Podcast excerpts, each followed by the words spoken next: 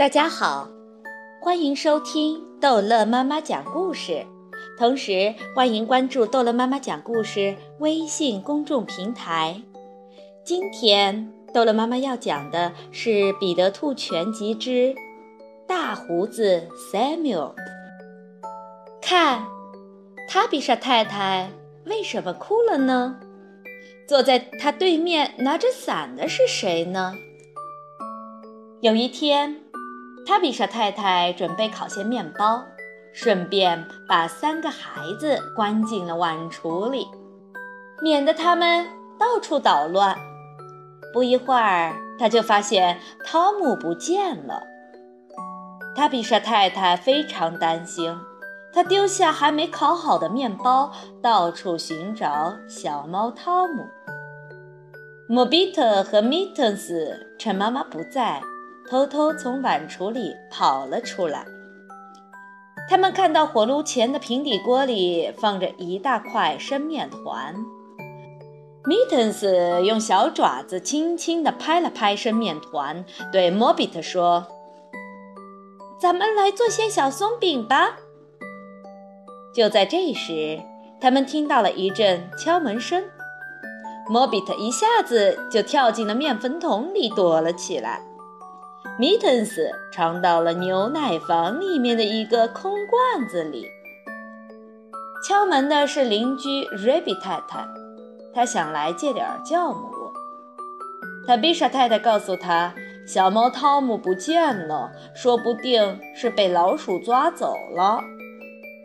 瑞比太太帮着塔比莎太太把房子翻了个遍，甚至连阁楼上的衣橱都看过了。但就是没有找到小猫 Tom。他俩听到地板下有一种很奇怪的声音，似乎是擀面团发出的声音，就趴在地板上看，但是什么也看不见。后来，瑞比太太看到了面粉桶里露出的半截猫尾巴，原来是莫比特。莫比特用发抖的声音说。他刚才看见一只母老鼠偷走了一块生面团，但是自己太害怕了，没有看到它往哪个方向跑。塔比莎太太和瑞比太太带着莫比特走进了牛奶房，发现米特斯藏在了一个空罐子里。他们把罐子放倒，米特斯从里面爬了出来。米特斯说：“他看到一只大胡子老鼠偷走了一块黄油和一根擀面杖。”瑞比太太觉得必须马上请木匠 Joyna 过来看看。那么，小猫汤姆究竟跑到哪儿去了呢？原来，他在厨房里找到了一个不容易被发现的地方——与壁炉相连的烟道。他先爬上了壁炉。壁炉里的火刚点着，所以并不热。接着，他顺着烟道继续往上爬，想去房顶抓麻雀。但是他越爬越高，也越来越害怕。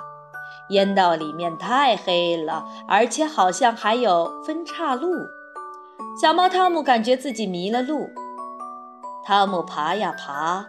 突然发现烟道的墙壁有一块松动的石头，旁边还有几根羊骨头。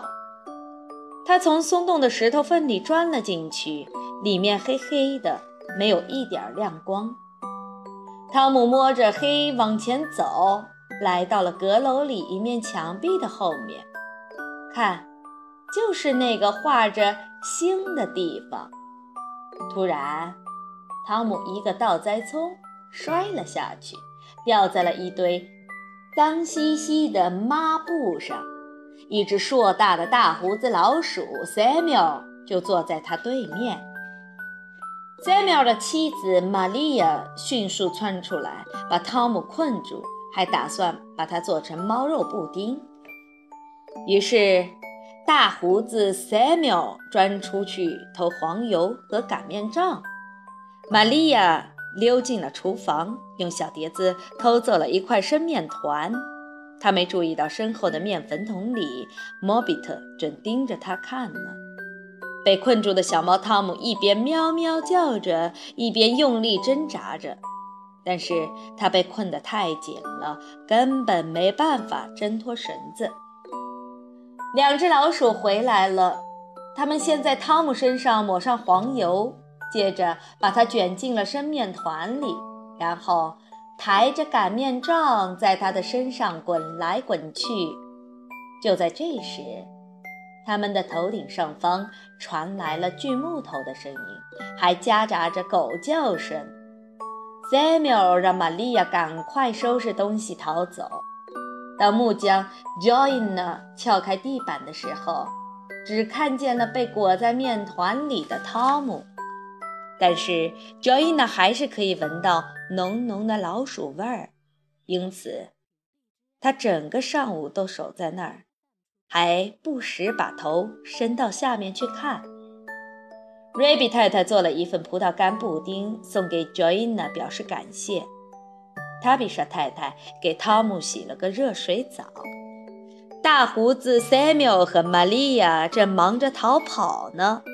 玛利亚不知道从哪儿偷了一辆小推车，把好几个大包袱放在了上面。他俩逃进了一个粮仓，用绳子把包袱拉到了干草堆上。后来，塔比莎太太家里再也没有出现过一只老鼠。她做完面包之后，可以放心地坐在壁炉前烤火了。但是，农夫 Potatoes 这下可惨了，他的粮仓里。到处都是老鼠，这些老鼠都是大胡子 Samuel 夫妇的后代。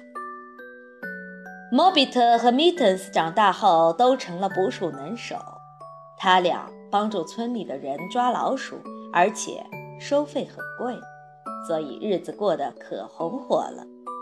瞧。他俩最喜欢做的事情就是把老鼠尾巴一排排地钉到粮仓的门上，但是小猫汤姆还是一见到老鼠就非常害怕，不管是多小的老鼠，都能把它吓得浑身的毛都竖起来。好，这一集的故事就讲到这儿结束了，欢迎孩子们。继续收听《彼得兔故事全集》。